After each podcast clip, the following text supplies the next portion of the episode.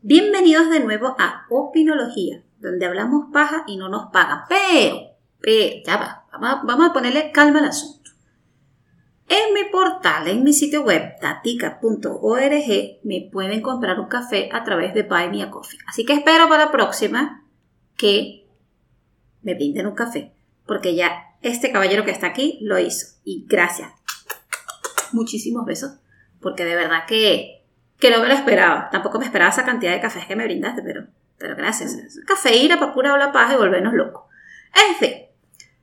Hoy les traigo un tema que yo sé, estoy 100% segura que todos hemos pasado por aquí porque todos somos igualitos y no importa qué carajo hagan de profesión, eso no importa para nada. Vamos a hablar de algo importante, los side hustle, los cifrinos, los trabajos extra y en venezolano los tigritos, los que matamos tigritos.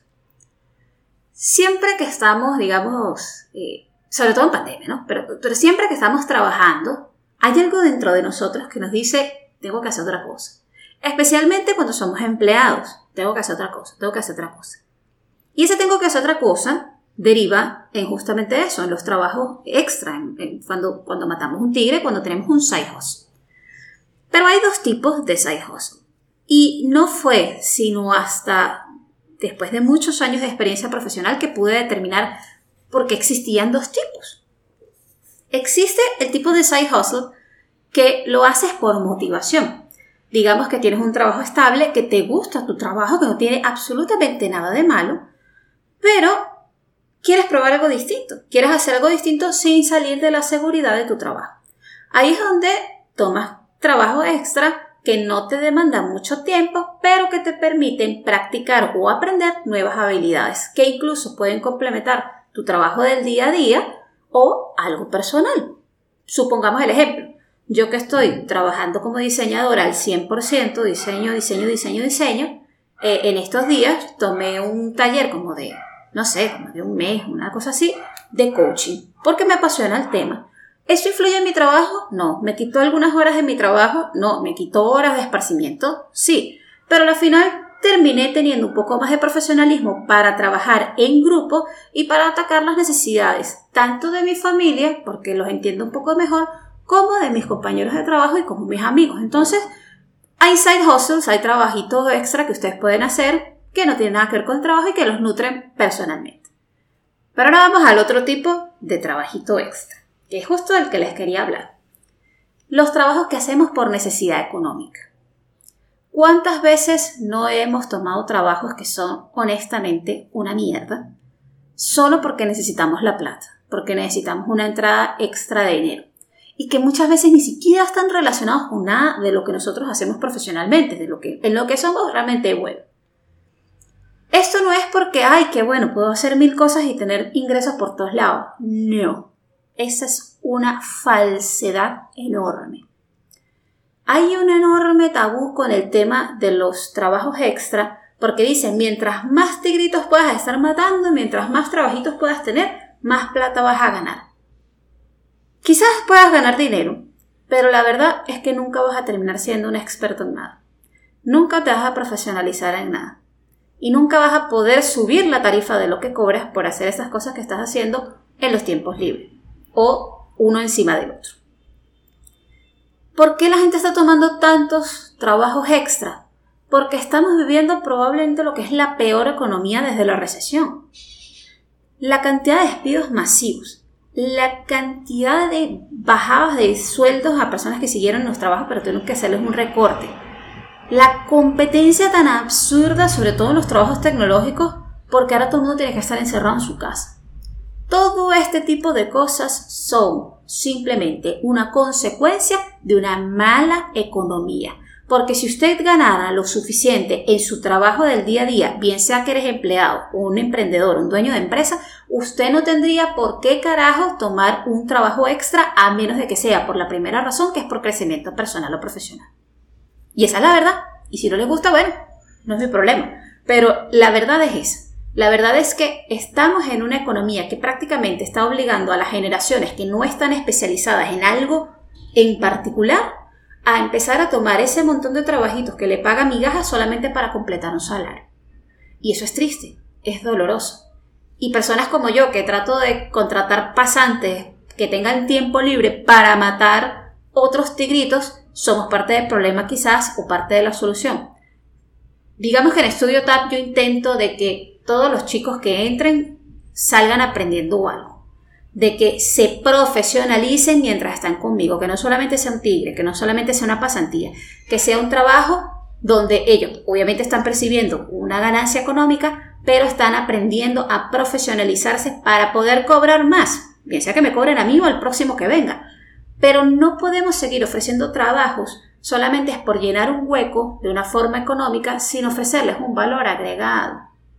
Si usted es un empresario y usted está contratando muchachos jóvenes con poca experiencia, porque bueno, porque digamos que la cosa está bien ruda, no tenemos el salario suficiente para pagarle un buen sueldo, dele dos cosas que sí le puede dar en un trabajo no tan bien remunerado. Dele conocimiento y dele tiempo. Porque esas son cosas intangibles que igual valen. Si usted por el contrario tiene un conglomerado grande, tiene una empresa grande y simplemente no le está pagando lo suficiente a su personal porque no quiere o porque quiere tener más ganancia, entonces, coño, vamos a ponernos la mano en el corazón, vamos a entender que estamos en una situación fregada y que su personal pudiese estar trabajando mucho más motivado y durante mucho más tiempo si usted le pagara lo justo para él no tener que irse a un tigrito trasnochado para llegar al día siguiente cansado solo porque el sueldo no le alcanza. Vamos a buscar las razones correctas para hacer las cosas bien bien sea del lado del empresario, bien sea del lado del empleado. Y si usted es un empleado y siente que no está ganando lo suficiente, o siente que eh, se quiere mantener con ese salario, pero necesita tiempo porque quiere profesionalizarse, porque necesita tiempo de esparcirse, pídalo, pídalo sin miedo. Un buen jefe lo va a escuchar, quizás le diga que no puede en ese momento, pero va a tratar de compensar bien sea con tiempo, con cursos o con algo que simplemente lo motive, para que usted se mantenga en ese trabajo rindiendo hasta que la cosa económicamente mejore. Si su jefe de plano lo ignora y le dice que no puede, que no, sin ningún tipo de razón y sin ningún tipo de diálogo, manténgase el tiempo necesario allí, pero lárguese. Lárguese, porque ese es un sitio donde primero no lo valora, segundo no le van a subir el salario, lo van a tener de esclavo ahí hasta que se ponga viejito y arrugadito. Y tercero, si tú quieres seguir creciendo profesionalmente, vas a tener que moverte. Yo soy una que estuve prácticamente siete años en un trabajo porque creé una dependencia emocional de que era mi primer trabajo y no me quería ir pese a que me estaban explotando muchísimo. Estaba haciendo el trabajo de cinco personas con el mismo salario. Y cuando pedí un salario, lo que me dijeron fue, no podemos subirte el salario, pero sí había dinero de contratación, que por cierto, ese es un meme brutal. ¿Dónde está nuestro presupuesto de, de, de aumento de salario? Cero, pero el presupuesto de contratación alto. Entonces, pensemos en el personal que tenemos. Y como empresarios, la mejor forma de pensar en nuestro personal es como si ellos fuesen nuestros clientes, no nuestros hijos, nuestros clientes. ¿Por qué? Porque si uno de nuestros empleados nos hace una crítica bien sea de nosotros como jefes, del servicio, del producto, del tipo de trabajo, de la rutina, de los horarios, de lo que sea. Nos lo está diciendo porque quiere que mejoremos. Una crítica interna vale mucho más que una crítica externa, porque viene desde alguien que conoce los procesos y conoce todo lo que sucede dentro de la empresa y no viene desde una persona que quizás no vuelva a comprar porque no le gustó algo. Entonces, aprendamos a escuchar de los dos lados, del lado del empleado, del lado del dueño. Y sobre todo este montón de sitios web que están saliendo por todos lados, o sea, es una locura ya, de verdad, la cantidad de, páginas de haga clic aquí, llene esta, este, esta encuesta y gane dinero, vea este video. No hagamos esas cosas. Primero estamos volviéndonos maquinaria de un sistema publicitario que ni siquiera nos está ofreciendo algo que es real, solamente estamos incrementando números como robots.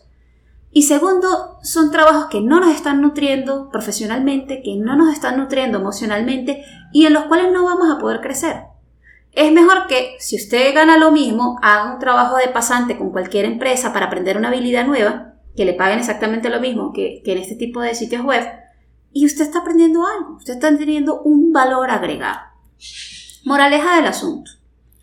Traten su tiempo como su bien más preciado.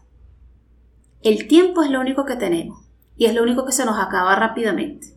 No lo desperdiciemos en trabajos de mierda que no nos dan nada, ni emocional ni monetariamente, solamente por llenar un bauchecito a final de mes. Si es obligatorio, sí, pero miremos más allá, miremos qué otras opciones tenemos, porque les puedo asegurar que aunque el barranco se vea negro, siempre hay una forma de salir de él. Los quiero mucho. Si quieren conversar conmigo, ya saben que estoy en todos lados. Soy una psicópata de las redes sociales y de los chats. Búsquenme, que cualquier consejito que les pueda dar, yo sé que se los doy con mucho cariño. Ustedes lo saben, yo lo sé, todos lo saben. Y, va a venir desde la experiencia personal y no solamente de, de cosas que uno habla porque está opinando pendejadas, pero uno opina en base a la experiencia. Y, y si mi experiencia les sirve de algo, bienvenida sea.